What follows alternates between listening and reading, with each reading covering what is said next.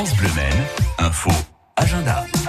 Aujourd'hui, mercredi 3 juillet, c'est le démarrage de la tournée estivale de Architruck. C'est une initiative du Conseil d'architecture, d'urbanisme et de l'environnement. Architruck, archi diminutif de architecture et truck pour camion. Le but, c'est de parler de manière ludique et originale d'architecture, de paysage, d'environnement, d'urbanisme, de patrimoine. Première étape aujourd'hui à la flèche de 11h à 18h à la Monnerie. Jeux, espace lecture, fresques, carnet de jeux. En fait, neuf sites ont été retenus. Rendez-vous les mercredis de juillet et août fois entre 11h et 18h. La flèche donc aujourd'hui, puis mercredi semaine prochaine Mamers, puis Mansigné, La Ferté-Bernard, Masson, Marson, pardon, Sile Guillaume, Spey, Tuffet et Arnage.